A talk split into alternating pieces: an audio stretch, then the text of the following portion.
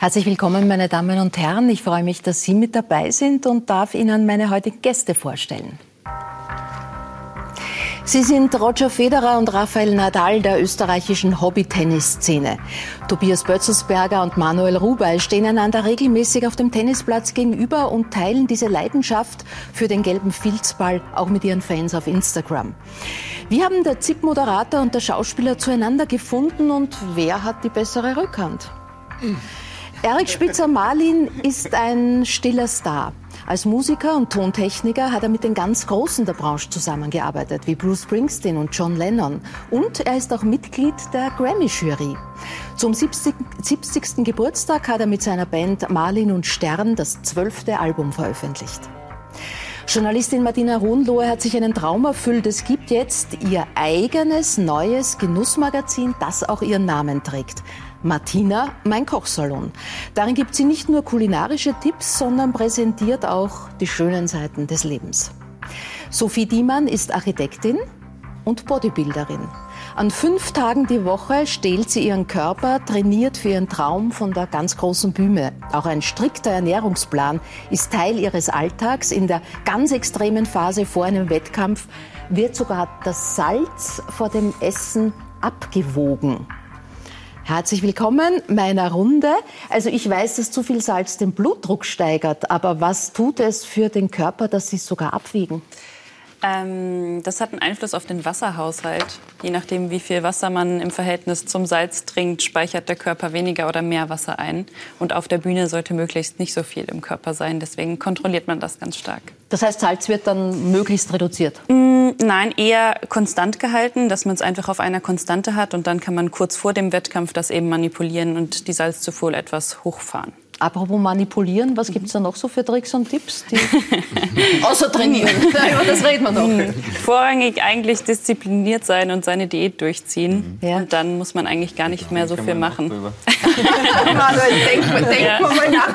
Im Tennis gibt es ja durchaus auch muskulöse Typen. Also Nadal ist ja mehr so wird immer verglichen, glaube ich, mit dem Stier sozusagen, weil er so viel so ein Kraftpaket ist. Ja. Aber es gibt auch die anderen, ne? Yannick Sinner, ein schmal, schmaler Mann eigentlich. Federer auch eher über die Die pure Eleganz. Die ja. pure Eleganz. Äh, du trainierst, und es gibt Beweisbilder auf Instagram, sogar am Platz mit Terrabändern. Stimmt. Ja, weil Was Aufwärmen, das? das? ist das, Aufwärmen das ist das Allerwichtigste. Ja, doch, da geht es um die Muckis. Du willst dich nicht verletzen. Und äh, das muss alles aufgewärmt sein, weil ich habe mich mal verletzt.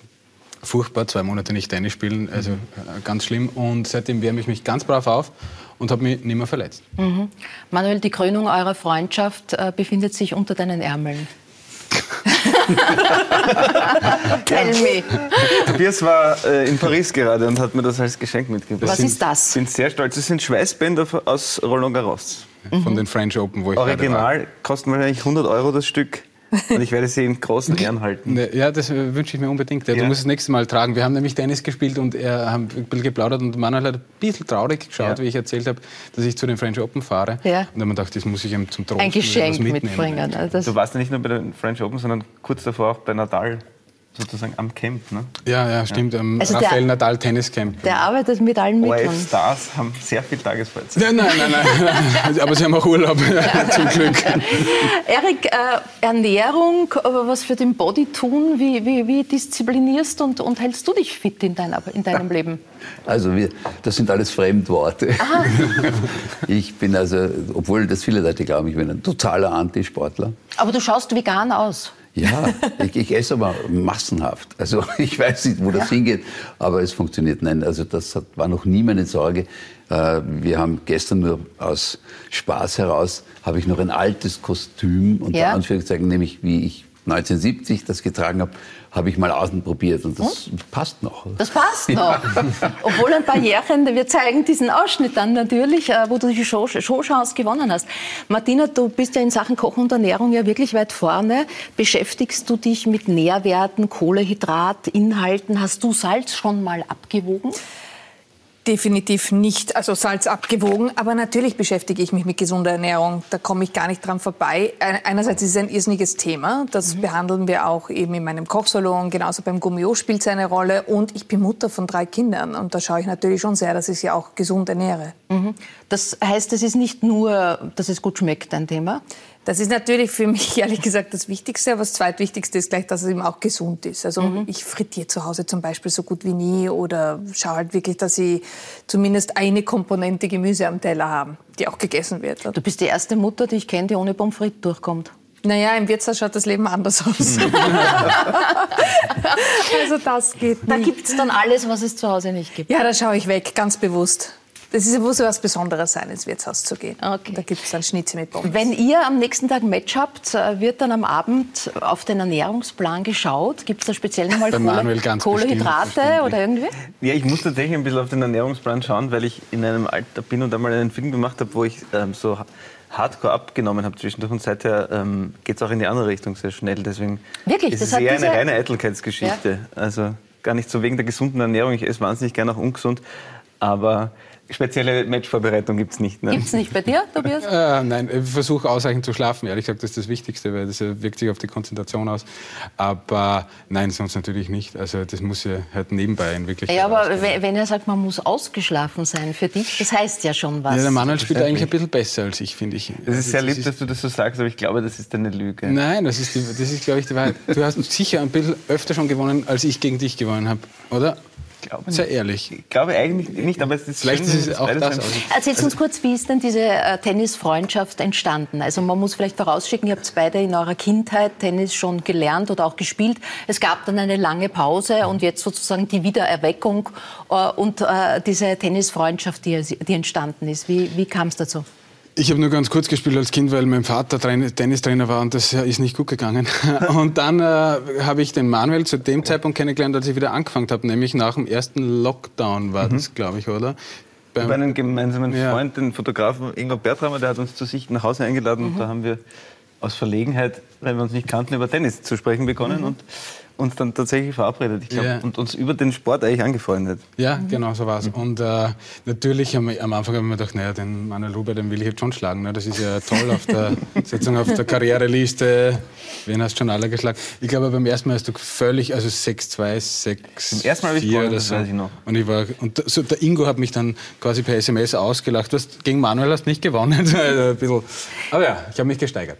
Du hast dich gesteigert. Na, schauen wir kurz rein. Wir durften am Tennisplatz dabei sein. Christoph Hellmann hat die Kamera eingepackt, äh, damit wir mal sehen, wie das so ausschaut, wenn ihr gegeneinander spielt, auf welchem Niveau sich das abspielt. Also wir sind sehr, sehr nervöse Vorbereitung. Ja, aber schau, da kommt schon die Lockerheit.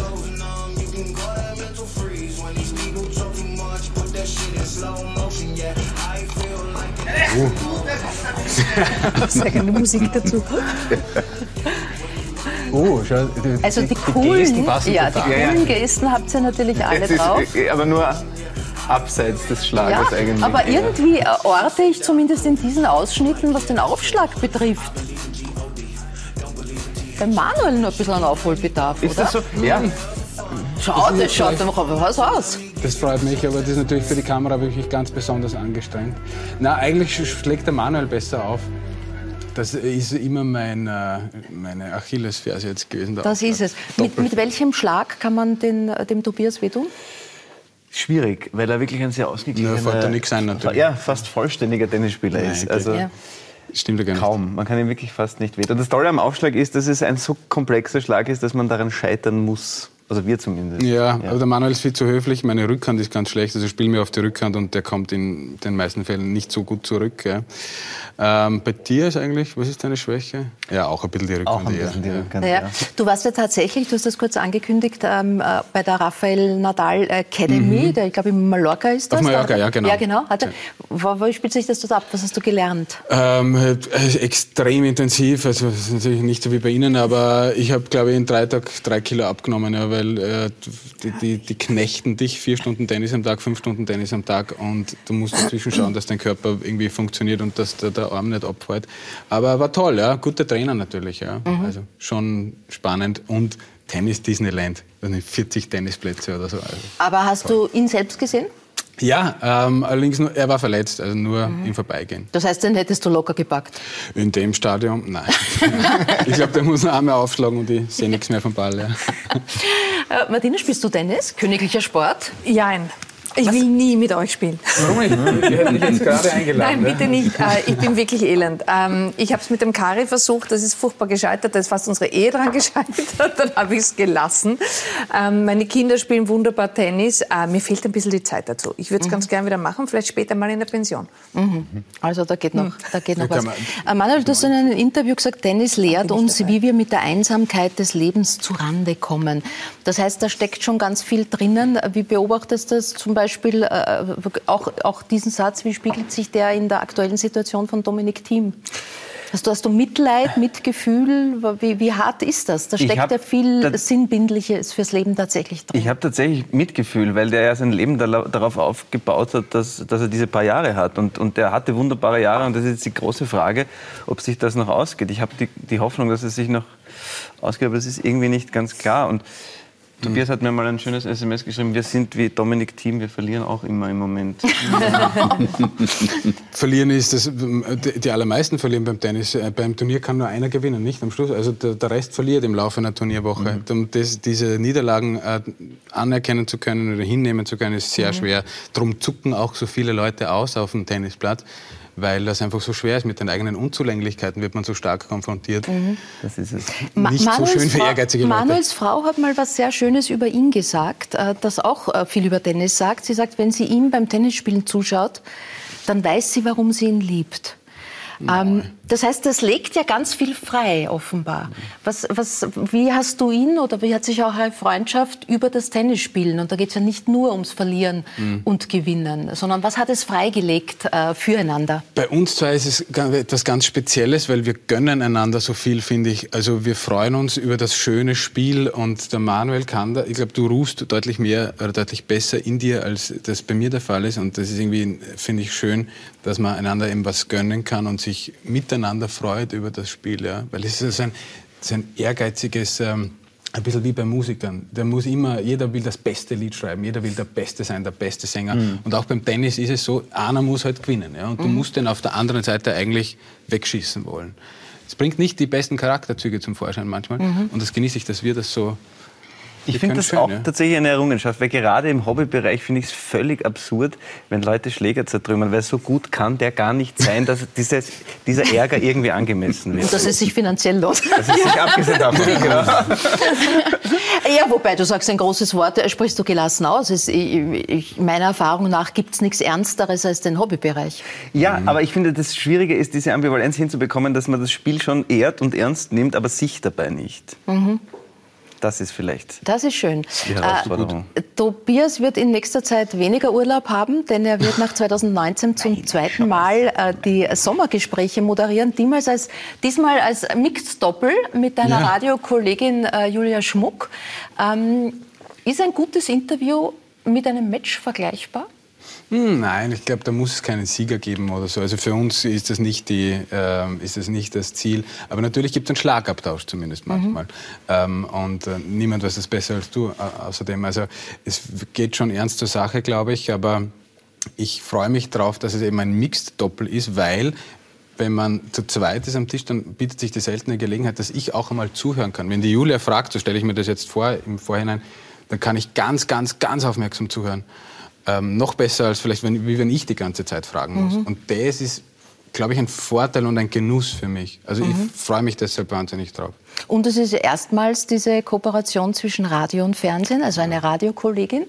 Ähm, ein anderer Zugang auch daher, die, schaut, die muss nie aufs Bild denken. Ja. Die hat bis jetzt in ihrem Leben nie überlegen müssen, wie schaue ich beim Interview aus. Ja, Julia lernt jetzt quasi äh, Fernsehen und das von den Kameras umgeben zu sein. Aber ich glaube, es ist gar nicht so wichtig, weil bei den Sommergesprächen geht es ja eigentlich, es gibt ja kurze Begrüßung und eine Verabschiedung und dazwischen soll man sich aufeinander konzentrieren, mhm. so wie hier eigentlich. Und das ist, glaube ich, also und das beherrscht sie. Ja, aber am Ende fragen die Menschen, wie war die Frisur? Ja, ähm, ne, Fernsehen ist wirklich, also das stimmt schon. Ehrlich gesagt, äh, vor allem äh, bei den Damen ist es noch oft schlimmer. Ja? Was hat die an und so. Mhm. Es wird bei den Männern äh, seltener gefragt, leider Gottes. Äh, und das ist schon eine Komponente. Über die ich auch oft stöhne. Bei der Zeit im Bild ist es dasselbe. Da wird dann oft über was nicht, die Farbe vom Kleidel geredet. Dann denkt man, geh bitte. Habt ihr uns nicht zugehört? Ja, genau. Apropos, die aufmerksamen Zeit im Bild-Zuschauer haben im Moment, um über was Wesentliches zu reden, auch gemerkt, dass du noch schmäler geworden bist. Wegen Manuel, weil er mich so herumscheucht über den Tennisplatz. Ja. Aber es stimmt ja. Es stimmt, ja. Gell? es stimmt. äh, Manuel, kurz zu, de zu deinen Vorhaben. Ende August erscheint ein zweites Buch. Der will nur spielen. Ich nehme an, da geht's. Nein, tatsächlich ist das Buch ähm, ist noch, noch, nicht. noch davor entstanden fast. Also, aber wir haben so ein bisschen einen Versuch gestartet, einen Briefwechsel über das Tennis und über die Freundschaft, das, heißt, vielleicht auch einmal ein werden. Buch werden könnte. Ja, da könnte man Aber was das Buch ist noch ein, Das heißt, eure Chatverläufe wird man dann auch mal genau, unsere Chatverläufe werden nachlesen können. Es steht äh, Tour, Konzerte mit der Familie Lessig, mit neuem Album. Du bist mit Solo-Kabarett Goldfisch unterwegs, aber du hast für 2023 angekündigt, dich zurückzuziehen. Warum? Ich möchte die Kinder noch kurz mitkriegen, bevor sie ausziehen. Das mhm. ist, und ich war sehr viel auf Tour und ich würde gerne ein paar Filme drehen und die sind sich oft mit dem Tourplan in die Quere gekommen. Das ist so ein bisschen. Und ich möchte mich selber mal kennenlernen, wie es ist, wenn ich nicht dauernd was zu tun habe. Mhm. Du, äh, er war bei den French Open, du warst auch in, in Frankreich, äh, in Cannes, mhm. also auch bei den Reichen und Schönen, nämlich bei Marie Kreuzers Film Corsage, Du ist Ludwig II. Der Film ähm, hatte Welturaufführung und wurde äh, ausgezeichnet. Die Vicky Krips hat ja, ja. die Be äh, beste Hauptdarstellerin wie, gewonnen. Wie war das Flair in Cannes? Ja, das kann man mal gesehen haben, das ist sehr aufregend, aber es war auch, finde ich, dann ganz schön wieder, wieder wegzukommen kommen. Also ich finde das super und das gehört irgendwie dazu, aber ich bin lieber am, am roten Tennisplatz als am roten Teppich. Sehr schön gesagt. Martina, erzähl uns über die Reichen und Schönen. Du warst erst kürzlich mit Kari gemeinsam bei Prince Charles. Ja, natürlich. Fast vergessen. Fast vergessen.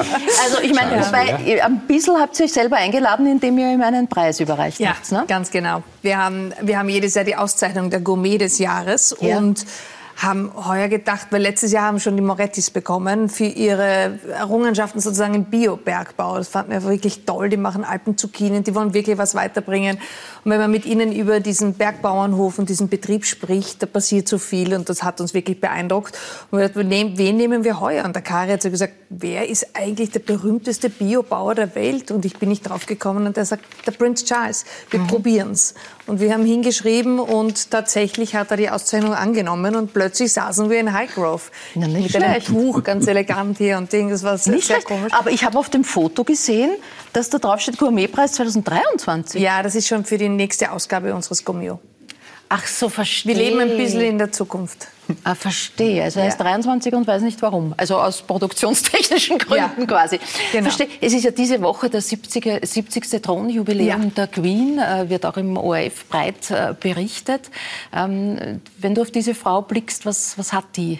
Was man sich abschauen kann an, an, an Qualitäten? Eisenste Disziplin. Ja. Also ich glaube, die Queen hat wirklich ihr Leben dieser, dieser Position, diesem Job geopfert. Mhm. Ähm, und ich glaube, sie ist einfach wahnsinnig diszipliniert und ähm, ja, ich meine, ich halte nicht sehr viel davon, was man in diesen ganzen Zeitungen liest welche Hüte sie gern trägt und welche Farben sie gern hat. Aber ich glaube, wenn man sie versucht zu interpretieren, allein wenn man diesen Menschen sieht, dann sehe ich einfach jemand, der ein wahrscheinlich schon sehr erfülltes Leben hatte, aber auch auf sehr viel verzichten musste. Mhm. Mhm.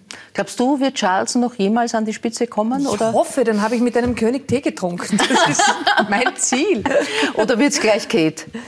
Nein, ich glaube schon, also ich glaube nicht, dass er den Charles, also ich bin jetzt wirklich keine Adelsexpertin ja, ja. hier, kenne mich da überhaupt nicht ja, aus. Aber ihr gehört ja dazu, irgendwie jetzt kann man total dazu, ja. Beim Thronjubiläum sitze ich neben der Queen. Ja, genau. genau. Nein, ähm, ich, gl ich, glaube nicht, dass sie ihn überspringen werden. Das ja. wäre ein ziemlicher Skandal, glaube ich, und für ihn eine, eine wirkliche Erniedrigung. Also ich glaube nicht, dass sie das machen werden. Ja. Tobias, wie blickst du auf, auf, die royale Welt und auch auf die Präsenz und die Bedeutung, die er in Nachrichten gegeben wird? Es Hat sie die oder einfach, was die Menschen interessiert? Na, ist wahrscheinlich eine Mischung. Es überrascht mich manchmal, weil sozusagen der, die Macht, die die Leute haben ähm, im, im Palast, im Buckingham Palast, stimmt ja, ist ja nicht deckungsgleich mit der medialen Bedeutung. Ne? Also mhm. Die Macht ist ja ganz oft nur formal und liegt eigentlich in Wirklichkeit in Händen der Regierung. Deshalb, also aus diesem sozusagen politikwissenschaftlich analysiert, kann, kann ich es nicht ganz verstehen, aber halt spannend ist es natürlich irgendwie, glaube ich, für viele Leute. Ne? Und äh, die ganzen Affären und Skandälchen, ja, das interessiert Aber Boris Menschen. Johnson ist bestimmt froh, dass er sie hat, weil Äh, ja, lenkt ein bisschen ab. Ja, der ist viel froh über Ablenkung, braucht er, glaube ich. Aber ja, ich, kann's, ich schaue es mir ehrlich gesagt nicht so intensiv an. Ich habe mir die Hochzeit von äh, William und Kate schon angeschaut. Ähm, das war irgendwie schön.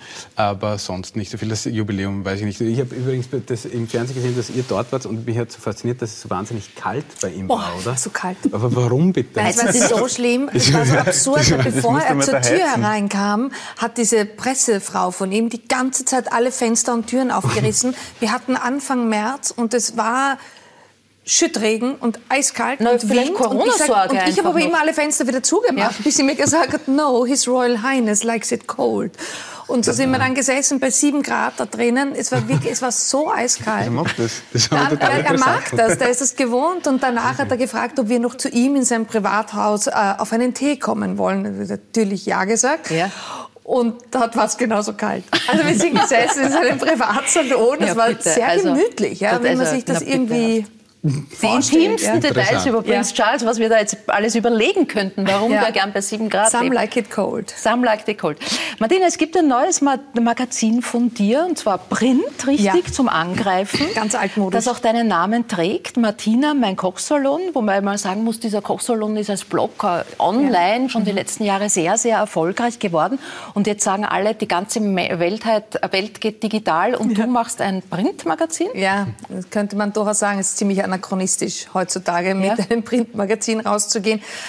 Aber ich habe jahrelang beim Kurier geschrieben, bei Mhm. der Freizeit. Und seit ich dort weg bin und damals mit dem Kari eben den Gummio übernommen habe, ist diese Idee in mir gewesen, ich möchte irgendwann wieder ein Magazin machen. Äh, Jetzt war es soweit, ich war so reif, die Zeit war reif. Vielleicht war die Zeit doch nicht so reif, weil, wie gesagt, die Papierpreise sind, steigen gerade durch die Decke und alles wird immer digitaler. Aber ich habe diese Online-Plattform, die funktioniert wirklich gut und ich glaube, das ist ein, ein, ein zusätzliches Produkt, das das Ganze sehr gut ergänzen wird.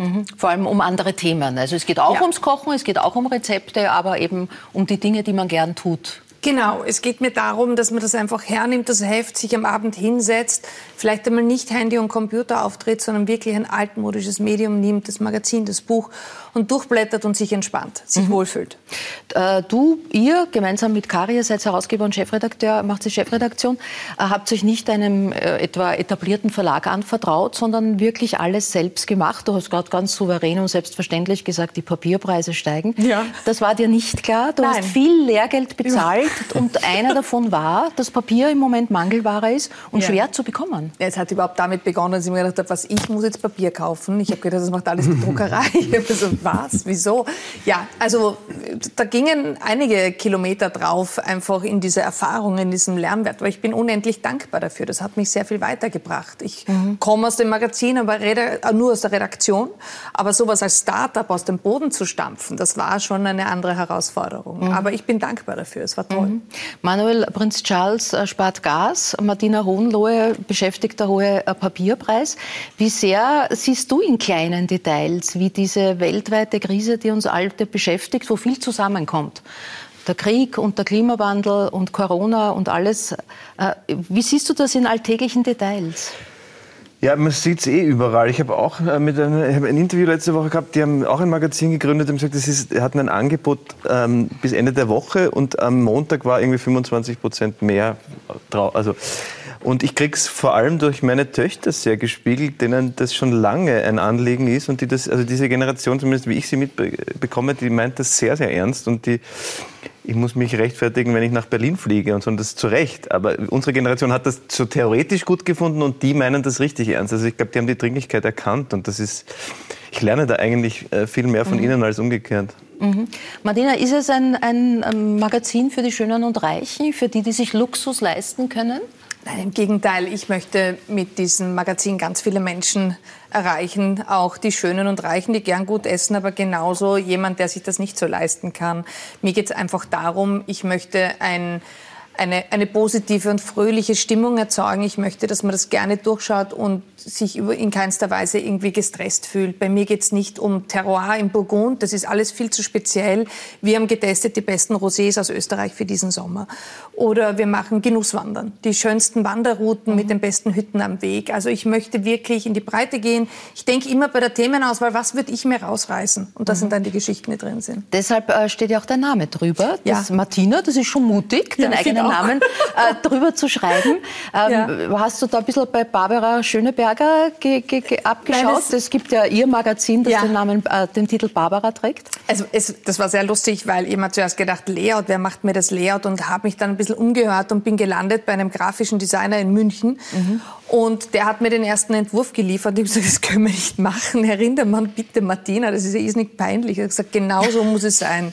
genau so, weil bei der Barbara funktioniert es auch. Also vielleicht Aha. bist du auch mal in diese Kerbe. Na, ich heiße, die Sendung heißt eh schon Stöckl. Ich, ich, ich gebe es ich sozusagen mit dem Nachnamen. Ähm, wobei das schon, schon finde ich, eine, eine Verantwortung auch bedeutet. Wenn ja, eine Sendung oder in dem Fall das, äh, de, de, de, den eigenen Namen trägt, man erwartet deine Persönlichkeit drinnen. Das Aber das ist genau der Punkt. Ich möchte mit dem Magazin wirklich, das ist für mich ein kleines Wunschkonzert. Ich bringe dort Geschichten, die mich interessieren und mhm. Themen, die ich gerne lese und die, die, die ich spannend finde. Und es ist ein ganz bewusster Stempel, den wir dem Heft aufdrücken mhm. damit, weil Magazine, die irgendwelche Fantasienamen haben, gibt es wie Sand am Meer. Aber wenn man das nimmt, weiß man, das ist was die Hohenlohe gut findet. Und wenn man mich irgendwie vielleicht auch ein bisschen sympathisch oder nett oder interessant findet, schaut man sich das vielleicht mhm. einmal eher an. Äh, dein Mann Kari Hohenlohe schreibt auch Geschichten drinnen, macht äh, Interviews, unter anderem eines mit äh, Tobias und Julia Moretti. Ja. Und was den Kari ja so auszeichnet, ist auch ein sehr spezieller Zugang zu Themen, spezielle Blickwinkel zu haben. Er hat äh, gefragt, die Frage war, wer ist der zufriedenste, der glücklichste Mensch, den Sie kennen? Das ja. ist ein, eine sehr schöne, ähm, eine sehr, ein sehr schöner Zugang in ein Gespräch. Das ist so eine simple ich. Frage, oder? Ja. Es ist wahrscheinlich eine meiner Lieblingsgeschichten in dem Heft, weil wir auch so viel darüber geredet haben. Ja, aber dann darf ich dir die Frage auch stellen. Wer ist der glücklichste Mensch, der zufriedenste Mensch, den du kennst? Wir haben so viel darüber gesprochen und ich kann es in Wahrheit bis heute nicht beantworten. Aber das ist so toll, wenn man so viel darüber nachdenkt. Einfach einmal, was bedeutet glücklich sein? Ist Zufriedenheit glücklich sein? Ist glücklich sein einfach nur im Moment? besteht eigentlich das wahre Ziel im zufriedenen Zustand. Und was, was bedeutet das überhaupt? Ja, wer ist wie zufrieden oder glücklich? Mhm. Und die Porträts, also der Kari ist dann gegangen zu anderen, also zu Julia und Tobias Moretti, hat gefragt, wer ist der zufriedenste Mensch oder der glücklichste? Sie haben jemanden genannt, dann ist er zu dem gegangen, hat mit dem über das Thema gesprochen und weiter gefragt, wer ist der glücklichste Mensch? Das heißt, es ist wie so eine glückliche Kettenreaktion draus geworden. Und wir haben vier Porträts mhm. von ganz unterschiedlichen Menschen zum Thema glücklich sein. Und das fand ich einfach einen wirklich ganz tollen Zugang. Ja. Einen schönen Zugang. Erik, wenn ich dir die Frage stelle, wer ist der glücklichste Mensch, den du kennst? Gute Frage. Ich bin ein sehr glücklicher ja? Mensch. Ja, ja das ist schön, wenn man das von sich sagt. Äh, also ich war mal bei einem TED-Talk, war eine ganze Gruppe eingeladen ja? und da war auch der Glücksminister dort. Da haben wir dann diskutiert mit Aus Bhutan oder Aus wo? Bhutan, ja, ja. Und das war, also das war eine sehr interessante Diskussion. Und ich meine, ich sage das deswegen mit dem Glück, ich, ich bin jetzt 70 geworden. Erstens mal ein Alter, das ich nie erwartet hätte. Äh, ich kann mich noch erinnern, also wir haben gesagt, 70-Jährige, äh, das waren Leute, die nur mal mit Rollatoren herumgelaufen sind und so. Und dann schaue ich mir die Kollegen an, unter Anführungszeichen, wie die Stones oder so, die, ja. die auf der Bühne noch genauso herumtoben, äh, wie sie das früher getan haben. Und ich sage deswegen glücklich, weil ich habe mein Leben lang Musik gemacht ich habe mein Leben lang davon leben können und hatte die Ruhe, weil wir und ich immer in der zweiten Reihe gestanden bin. Mhm. Das, das, ist alles, was man sich wünscht, in der zweiten Reihe stehen zu können. Ist das so? Ja. Weil das ist ja so die Frage, wenn, äh, äh, wenn man den Namen Erik Spitzer nennt, sagt in Österreich nicht jeder gleich, den kenne ich. Na Gott sei Dank. Und wenn man aber auf deine Karriere schaut, dann hast du ja wirklich mit von, von Bruce Springsteen, John Lennon, ABBA äh, und anderen Größen zusammengearbeitet. Ähm, mal als Tontechniker, also tatsächlich ja, in der zweiten Reihe oder auch als Musiker. Äh, du, fehlt dir so dieses letzte Rampensau gehen? Nein, nein, nein, überhaupt nicht. Ganz im Gegenteil. Ich meine, am Anfang ist es so, da, äh, wie du gesagt hast vorhin, also Peter wir wollen jeder will der Beste, jeder will der Rand ja. und, und so weiter und so weiter und so weiter. Aber das stimmt nicht. Also ich meine, ich stelle das jetzt in Abrede. Ich habe auch damals nicht der Größte, der Beste, der Schnellste, der, ich weiß nicht was sein wollen. Sondern es ging einfach darum, dass man Musik schafft und Musik schafft für andere Menschen und mhm. die glücklich macht. Mhm. Und wenn man die Leute glücklich machen kann mit seinen künstlerischen Ergüssen, äh, dann reflektiert das ja auch. Das kommt ja auf mhm. einen irgendwie wiederum zurück. Auf welche Begegnungen blickst du besonders gerne zurück? Gibt es da welche, von denen du erzählen kannst? Boah, erzählen könnte ich von vielen. Also ich war natürlich äh, als erstes sehr geflasht, als ich das erste Mal den Herrn Lennon äh, treffen durfte. Äh, ich war aber sehr viel mehr geflasht nachher von seinem Manager Sid Bernstein, mit dem ich dann eine Freundschaft gehabt habe, eine jahrelange. Äh, ich war sehr geflasht. Ich, ich, arbeite mit Werner Herzog viele Jahre zusammen. Also das war wieder ganz eine andere äh, Ecke. Ich meine, ich bin ein typischer Zwilling. Ne? Ich mhm. kann nicht nur eine Sache machen. Ich muss immer mehrere Sachen gleichzeitig mhm. machen. Und äh, wie gesagt, äh, die ganze Reihe Paul Simon, Graceland, also Graceland hat mir wahnsinnig imponiert, äh, als wir das im Studio dann noch fertiggestellt haben. Phil Collins, äh, Elton John. Aber bitte, ich muss unbedingt wissen, wie ist Bruce Springsteen? Ich verehre Bruce Springsteen wie, wie er, äh, Toll, ich habe mir immer seine Keyboards ausgeborgt in New York. Wer kann so das schon von sich sagen, oder? Ja, ich meine, der hat in, in, Jersey, in Jersey drüben, also ich, ich muss dazu sagen, ich habe 15 Jahre in New York gelebt ja. und in Jersey drüben hatte der eine ein, ein Gasthaus. Also Mhm. Und, und da fuhr man hin, wenn man ihn sehen wollte, konnte man da Wirklich? Ja, ja, ja, Kommt jetzt nicht nach Österreich? Ja, ja, ja Was für Jahr. eine Runde heute mit, äh, mit uh, Prinz Charles, Tee getrunken, in Orange Lagaros gewesen. Ja, mit Tobias Bötzelsberger. ich wollte gerade dasselbe sagen. also über dich. Aber gibt's, ihr seid ja beide Musiker, also ja. Äh, Tobias bekannterweise und Manuel auch. Gibt es eine Begegnung, wo du sagst, da beneidest du ihn besonders Alles drum? jetzt, also ich Alles. könnte da stundenlang zuhören. Ich habe jetzt gerade diese fantastische Beatles-Doku zweimal angeschaut angeschaut. Ich würde mhm. unglaublich gerne noch irgendwie Paul McCartney einmal sehen. Ich glaube, das ist einer der inspiriertesten Menschen. Also mit was für einer Liebe der noch immer über Musik spricht, das, das geht mir das Herz auf. Also ja, könnte da gerne mal mitkommen, wohin auch immer. Äh, und äh, da, was dein Standing in der, in der Branche, in der Musikbranche ist, über diese vielen Jahre und Jahrzehnte, das ist ja, zeigt auch die Tatsache, dass du in der Grammy-Jury seit einigen Jahren bist? Ja, das ist, also ich, ich, ich nenne den Grammy immer eine Art Facebook für Komponisten. das läuft ähnlich. Läuft, wie, also in den letzten Jahren, pandemiebedingt, gab es da keine Zusammentreffen, aber wie läuft die Auswahl Schon, aber schon, also vorher schon. Also der eigentliche Grammy, das ist das wirklich Interessante, findet vor diesem großen Rummel statt, der also dann übertragen wird. Äh, das ist am Nachmittag. Mhm. Und am Nachmittag sitzen wir dann meistens in einem kleinen Nebengebäude, Halle irgendwie. Das sind dann 300 Leute maximal. Mhm. Und da, da hat das, dann erlebt man eben sowas wie, dann sitzt da Tony Bennett und, und mhm. den, dann ein paar Freunde noch helfen, weil er irgendeinen Worldpreis bekommt und auf die Bühne rauf, ein netter alter Herr und der singt dann auch noch ein paar Takte Toll. oben und das ist es, was also mhm. wirklich was bringt. Äh, also dann dieses ganze Geschwurbel, sage ich jetzt einmal, was da in der Hauptvorstellung äh, vonstatten geht, das ist einfach Show. Aber dieser Moment, jemanden bewerten zu müssen, äh, lässt das die Kunst eigentlich zu? Also zu sagen, Du kennst das äh, natürlich vom Gomillon in, in anderem Zusammenhang. Ist einer besser als der andere? Oder was sind eure Kriterien? Was, was macht einen Lied zum Lied des Jahres? Was macht einen Künstler zum besten Künstler? Ja, ich meine, es sind 86 Kategorien, das muss man einmal bedenken. Also wir fangen, es ist nicht so, dass das also plötzlich stattfindet, sondern das geht über das ganze Jahr. For your consideration FYC. Also ich kriege dann immer so FYC-Letters und da drinnen ist dann schon die Musik verpackt und dann mit der Bitte, möge mir das anhören und anschauen und so weiter und so weiter.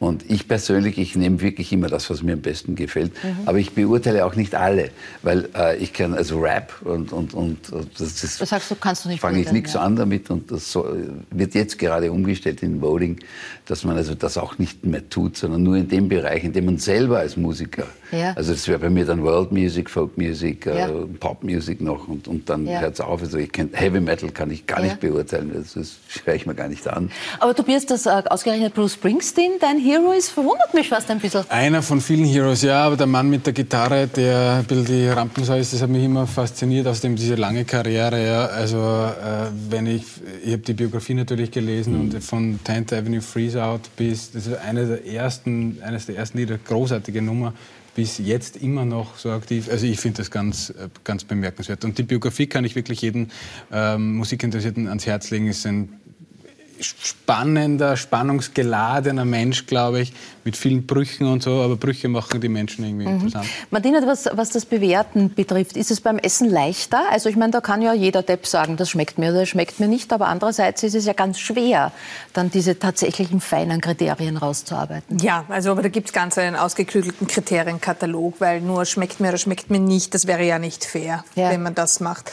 Ähm, da geht es wirklich auch um Technik. Da geht es einfach darum, wenn ich jetzt bestelle mir ein Hirschrückenfilet und das kommt durchgebraten, dann ist das technisch einfach nicht in Ordnung. Mhm. Außer der Gast bestellt es dezidiert so. Mhm.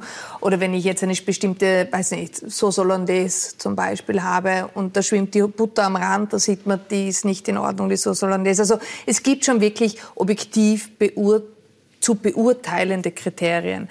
Es ist ein kleiner Teil dabei des persönlichen Geschmacks, aber den muss man runterschlucken im wahrsten Sinn des Wortes. Wenn ich keine rote Rübe mag und da ist irgendwo rote Rübe dabei beim Signature-Dish von dem Koch, dann muss man da durch. Er könnte aber auch Pech gehabt haben. Wer? Weil er meinen Geschmack nicht getroffen hat, der Koch. Wenn du keine rote Rübe machst, ist es wahrscheinlich so.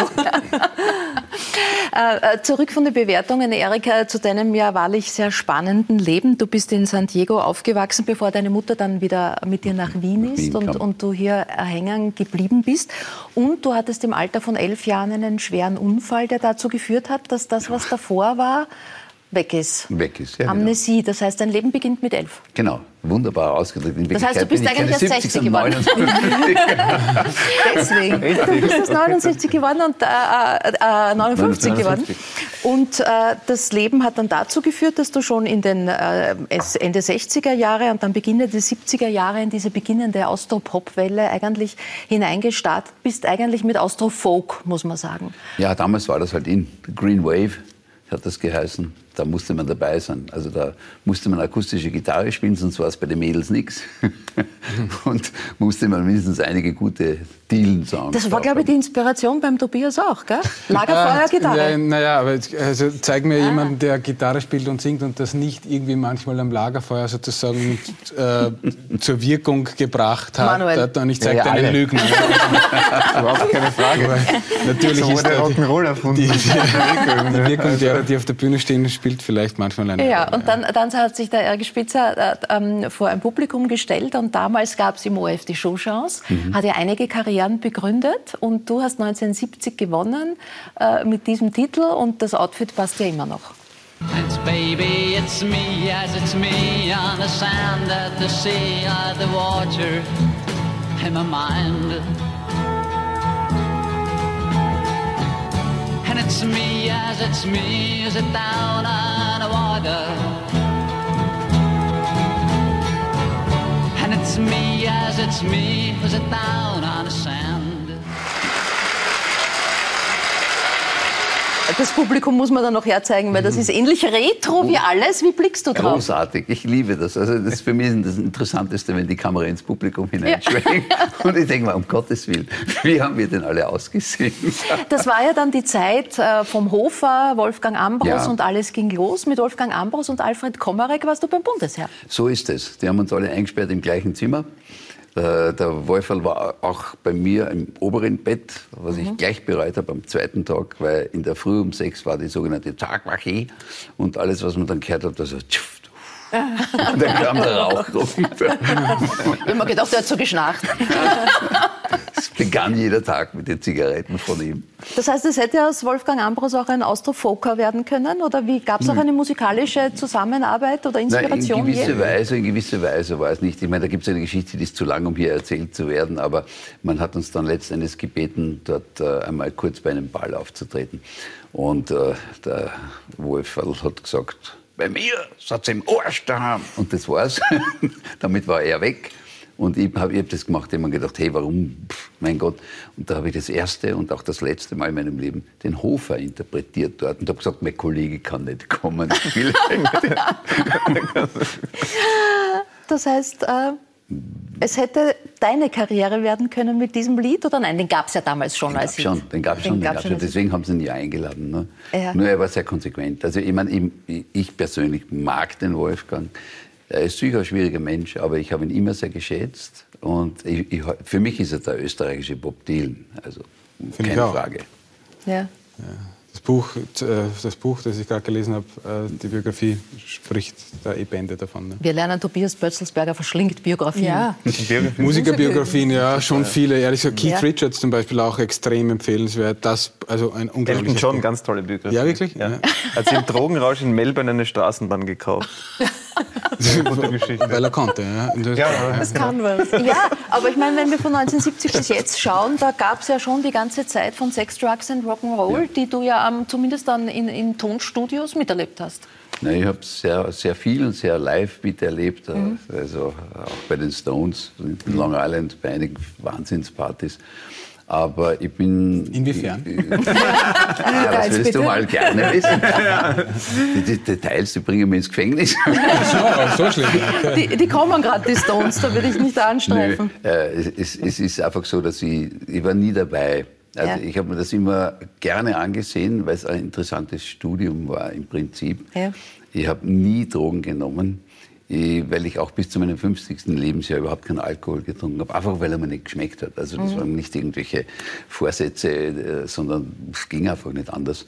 Und es ist schon Wahnsinn, was da teilweise abgeht, weil die Leute einfach so viel Geld verdienen dass sie zum Teil einfach nicht wissen, was sie damit anfangen sollen. Ist es das oder ist es schon dieses, äh, wenn das Spotlight dann auf dich geht, dass man das auch erst aushalten muss alles? Das ist schwer zu sagen. Also ich meine, äh, Yoko und John haben, haben da gibt es zwei Warehouses unten in New York, die voll sind, voll sind mit Gegenständen, die man im Kaufrausch kauft. Also da wird dann nicht nur ein Fernseher gekauft, sondern fünf oder sechs, werden aber nie ausgepackt. Die bleiben dann dort original, weil es ist schon wieder vorbei, wenn man weggeht.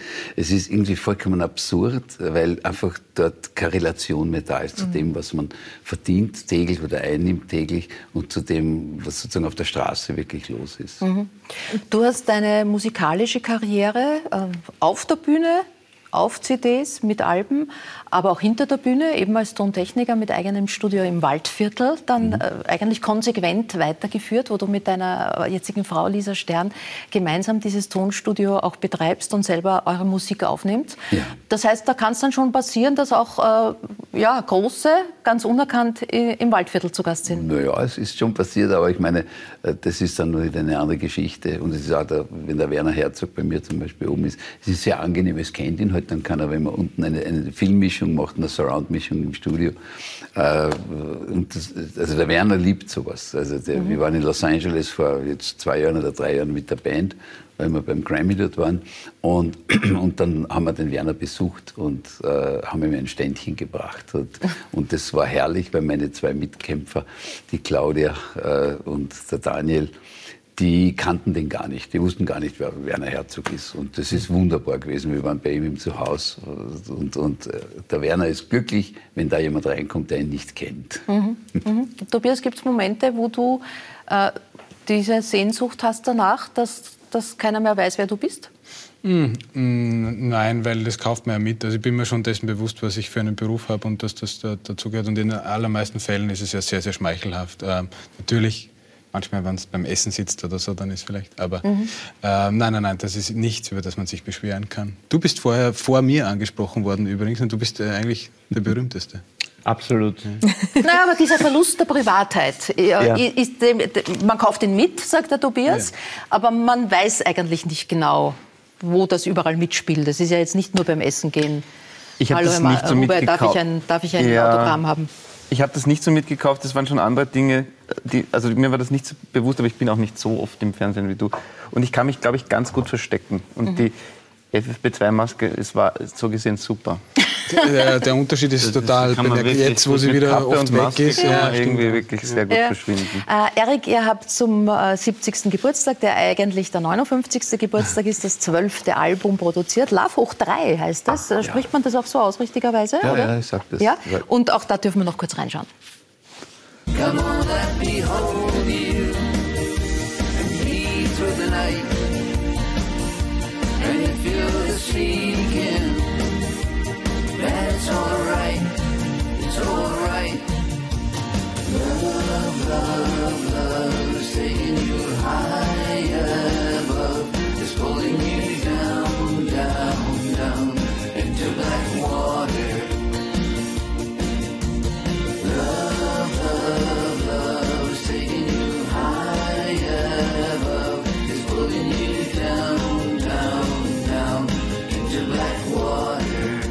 Weltmusik nennst du das, äh, das Genre deiner Musik, eurer Musik.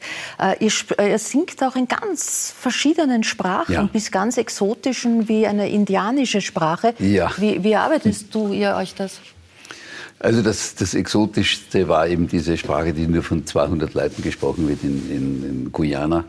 Und ich war halt dort und äh, habe mir dann dort, äh, ich bin mit einem Bandgerät auf, oder also in dem Fall Bandgerät heute digital, ein Aufnahmegerät und nehme das halt auf, was die Leute da singen und tun. Und äh, in dem Fall war es so, dass ich daraus eine, eine Titelmusik gemacht habe für den Werner Herzog-Film White Diamond. Und da, da, hat meine Frau dann das, die Freude gehabt, dass ich jetzt rauskomme und ihr das vorspielen und sage, bitte diesen Dialekt. Und sie musste das halt von phonetisch einlernen, aber in Wirklichkeit machen wir das nach Möglichkeit nicht phonetisch, sondern wir kriegen, wir haben wirklich Sprachcoaches. Also mhm. Äh, die Lisa singt ein Lied, das ist in, in Arabisch. Und da hatten wir also über Wochen einfach einen Sprachcoach, der, der uns das so lange beigebracht hat, bis mir jemand gesagt hat auf die Frage, wer, was hörst du hier? Ja, das ist eine Ägypterin, eindeutig. Dann wussten wir, wir haben es geschafft. Ihr habt es geschafft. Frau Dimmann, von Deutschland nach Österreich hat Sie der Weg geführt. Äh, welche Vokabeln mussten Sie dafür lernen? Oh, zu viele. die, die Prüfung ist immer stinkert's gesöcht. ich überspringe das mal. Sie, Sie überspringen das mal, obwohl wir da ja schon ganz nahe bei Ihrem Tun als Bodybuilderin sind. Äh, Sie sind Architektin, äh, arbeiten als Architektin, haben das studiert und sind Bodybuilderin und zwar richtig wettkampfmäßig, obwohl Sie die Muckis heute ein bisschen verstecken. Warum? naja, also in Kleidung sieht man es immer nicht so gut und ja. vor allen Dingen auch, wenn ich gerade keine Wettkampfsaison habe, weil ich dann einfach wieder ein bisschen mehr Körperfett habe und dann ist es nicht so sichtbar. Aber ich glaube, wenn ich dann im Studio trainiere, sieht man es mir doch ganz gut an. Wie groß ist der Trainingsaufwand? Ah, ich trainiere so fünfmal die Woche für etwa zwei Stunden, würde ich sagen. Ähm, und das ist eben der Aufwand fürs Training. Das, der Sport an sich erfordert eben noch viel mehr. Also viel, was die Ernährung angeht, aber auch beispielsweise, dass mein Schlaf ganz gut gemanagt ist und vielleicht auch noch mein Koffeinkonsum. Ähm, ja, also es schlägt dann doch immer noch eine bisschen größere mhm. Runde. Äh, wir sehen einen Ausschnitt von einem Wettkampf und ich bitte Sie, das, das ist jetzt, sind jetzt noch die Vorher-Nachher-Bilder beim Training, äh, uns ein bisschen zu erklären, worum geht es denn beim Wettkampf überhaupt? Also mhm. worauf kommt es an? Ähm, ja, also Bodybuilding als Wettkampfsport ist ein bisschen besonders, weil beim Tennis beispielsweise, wenn man trainiert, spielt man Tennis und beim Wettkampf spielt man Tennis. Und beim Bodybuilding ist es eben so, dass man im Fitnessstudio trainiert und Gewichte bewegt, Kraftsport macht und auf der Bühne dann aber einen Präsentationssport hat. Das heißt, auf der Bühne beim Wettkampf werde ich niemals Gewichte bewegen, sondern eben meine Muskeln, die ich mir sehr lange Jahre aufgebaut habe, dann präsentiere. Mhm. Das heißt, es geht darum, möglichst viel Muskulatur zu haben, die möglichst fettfrei zu präsentieren und dann eben auch über die Präsentation, das heißt über das Posing, möglichst gut zu zeigen. Mhm. Äh, jetzt haben Menschen alle möglichen Hobbys. Ähm, haben wir ja auch heute gehört schon. Ähm, aber das nimmt natürlich wahnsinnig viel Zeit in Einspruch und Sie haben ja einen erfüllten, einen schönen Beruf. Ähm, Sie hören die Frage nicht zum ersten Mal. Warum tut man sich das an?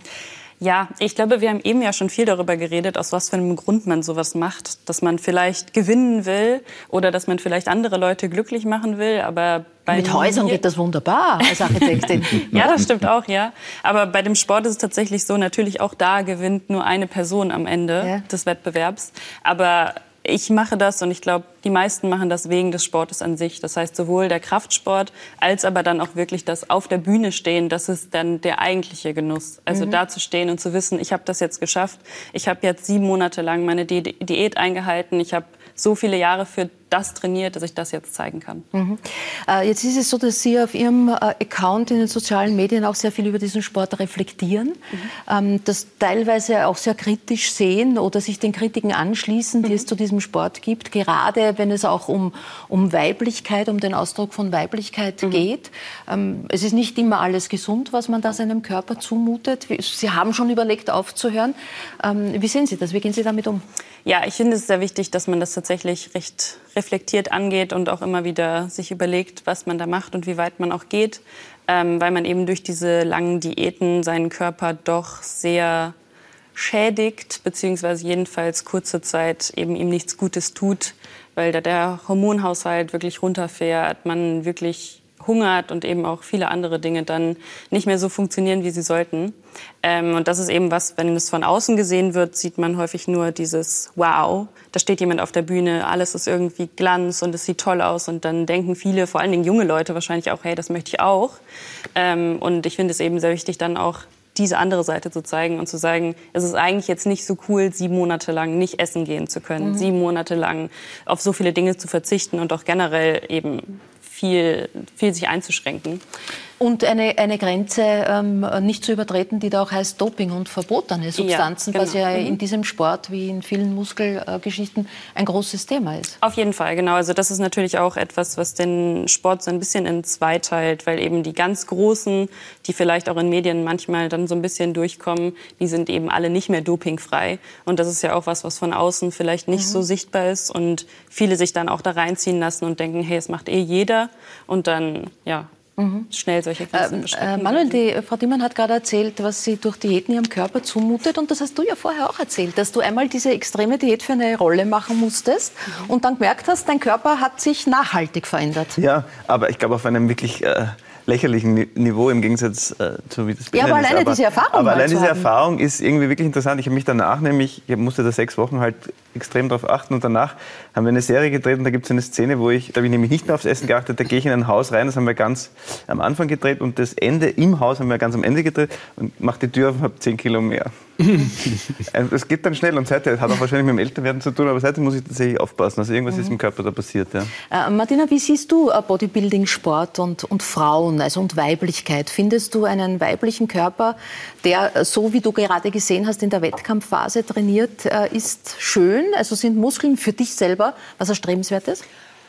Also grundsätzlich für mich persönlich natürlich auch. Ich habe gerade geflüstert, so diese fettfreien Muskelsträhne, das wollen wir alle. Ähm, in dem Ausmaß für mich persönlich nicht. Also das ist auch wirklich, ich glaube, da ist ja auch was anderes dahinter. Da ist ja ein, ein sportlicher Gedanke dahinter. Es ist ja nicht jetzt pure Ästhetik, die man anstrebt, oder? Man will ja einfach die Muskeln wirklich mhm. zu ihrem Maximum aufblähen. Diese Motivation habe ich nicht. Aber ich bin vielleicht auch zu alt dafür. Wobei es gibt ja da vor einem Wettkampf verschiedene Phasen. Sie haben insgesamt, ähm, habe ich nachgelesen, äh, Ihre Kleidung, Ihr Gewand in drei verschiedenen Größen. Ja. Das haben andere Frauen auch. auch Männer. Auch Männer. Auch Männer.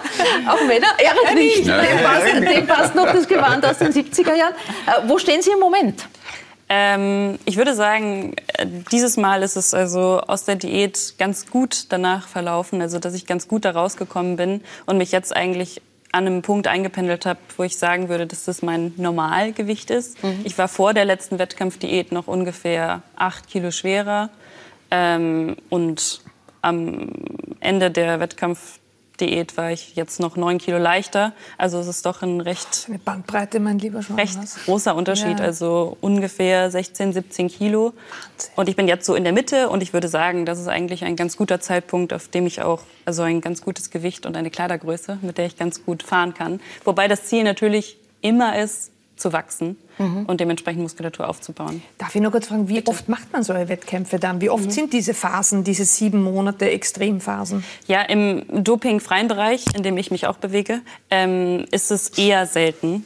Also, dass es eben so alle zwei okay. bis drei Jahre ist. Und ich werde jetzt auch ein bisschen eine längere Pause machen, einfach auch, um dem Körper ein bisschen Regenerationszeit zu geben. Wie lange kann man das überhaupt machen? Ja, ich frage mich auch gerade. Also, hat das ein äh, Ablaufdatum? Na, tatsächlich wird man da eher immer besser. Also, die beste Bodybuilderin, die ich gesehen habe, war Mitte 60. Und die sah ja. so gut aus. Barbara. Also. Da geht noch was. Aber auf der anderen Seite ist ein Leben ohne Vanillepudding, hat das einen Sinn? Ziemlich schwierig. Es ist möglich, aber hat es einen Sinn? Es ist schon viel Verzicht dabei, ne? Ja, definitiv. Also vor allen Dingen eben in Diätphasen, aber auch jetzt wäge ich mit Sicherheit mehr ab als andere, ob ich nur eine Pizza esse oder nicht. Ja. Worauf, lassen, ja? lassen Sie mich raten, man kann kein Geld damit verdienen, wahrscheinlich mit dem Sport, oder? Mm, schwieriger. Selbstverwirklichung. Also äh, Viele verdienen Geld durch Social Media dann, ja. weil sie eben da relativ groß werden und die Kooperationen dann Geld verdienen. Mhm.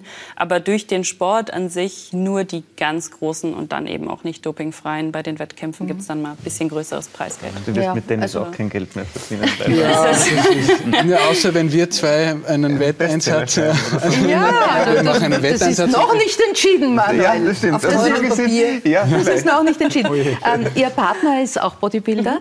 Mhm. Ähm, weil man sich halt so kennenlernt oder weil es schwierig ist, weil wer andere gar nicht das Verständnis hätte äh, für mhm. dieses intensive Training und diese intensiven Entbehrungen? Also in unserem Fall, weil er Bodybuilder ist, habe ich ihn kennengelernt und ja. deswegen bin ich auch nach Österreich gezogen. Ähm, aber in anderen Fällen ist es doch auch schon so, dass es einem leichter fällt, wenn der Partner Verständnis hat und eben mhm. auch, wenn man sein Salz abwiegt, wenn man sehr viel Wert darauf legt, wann man schlafen geht und solche Dinge. Also wenn es einfach viel Einfluss auf den Leben hat und man nicht einfach nur anderthalb Stunden zum Sport geht, sondern das eben auch mhm. andere Bereiche, Bereiche, betrifft, ist es eben sehr hilfreich. Und wie, wie schaffen Sie es zu kombinieren mit Ihrem Beruf als Architektin? Was sind da die Herausforderungen? Ja, vor allen Dingen natürlich zeitlich, aber ich gehe einfach vor dem Bürojob wenn ich dann morgens um sechs im Studio bin, dann geht es eigentlich ganz gut aus, dass ich dann um neun im Büro sitze und meinen Tag arbeite. Mhm. Ja. Und äh, Ende tatsächlich, wie der Tobias gerade gefragt hat, Perspektive ist es lang weiterzumachen. Ja, auf jeden Fall, weil ich, wie gesagt, auch den Sport an sich ja super gerne mache. Also ich muss mich selten überreden, ins Fitnessstudio zu gehen, mhm. sondern das mache ich das ja, weil ich es gut ja, finde. Das ist ein klares Zeichen. Ne? ja, das ist ein entscheidender Punkt. Wie kommt man dorthin, dass man diese Überwindung, dass es den Schweinehund sozusagen als Begleiter offenbar nicht gibt? Ich glaube, ich habe einfach nur Glück, weil andere Leute haben das vielleicht mit Lesen oder Stricken oder Kochen und mhm. ich mache halt gerne Sport. Also mhm. ich musste da mich nie hinbringen oder das überlegen, wie ich das hinkriege. Wer ist der zufriedenste Mensch, den Sie kennen? Oh, ich habe eben schon darüber nachgedacht. Ich finde es so schwer, wenn man erwachsene Menschen kennt. Die meisten haben ja doch viele Sorgen mein Neffe ist, glaube ich, ganz glücklich. Ja. Also ich habe mir die Frage auch gestellt und ich wäre wär spontan auch auf Kinder, Kinder gegangen ja. eigentlich. Ja, wahrscheinlich. Dann würde aber das mit, dem, mit der Kettenreaktion nicht so einfach ja. funktionieren. Also kommt, kommt das Alter. So. Ja. ja. Äh, ja, wir sind damit am Ende. Ich sage ein großes Dankeschön für Einblicke in ganz spannende Leben und immer wieder andere Blickwinkel, auch Menschen, die Sie glauben zu kennen, dann doch noch mal ganz anders kennenzulernen. Dann auch wieder nächste Woche. Ich darf Sie einladen, Trachtenlegende Legende äh, Gexi Dostmann wird da sein. Sie feiert bald ihren 80. Geburtstag. Außerdem freue ich mich auf Musiker Herbert Bixner, der eine riesige Fangemeinde hat, der Südtiroler mit der Ziehharmonika. Es wird Georg Fechter da sein, Master of Dirt Veranstalter, der jetzt nach Saudi-Arabien expandiert und dafür, Erik, Arabisch gelernt hat. Ja, und äh, ich freue mich auf Barabolat. Sie ist äh, kopftuchtragendes Topmodel und äh, wird uns darüber erzählen, wie sie versucht, die Modewelt auch mit religiösen Aspekten äh, zu vereinen. Das dann in einer Woche. Für heute sage ich Dankeschön und gute Nacht. Dankeschön. Danke.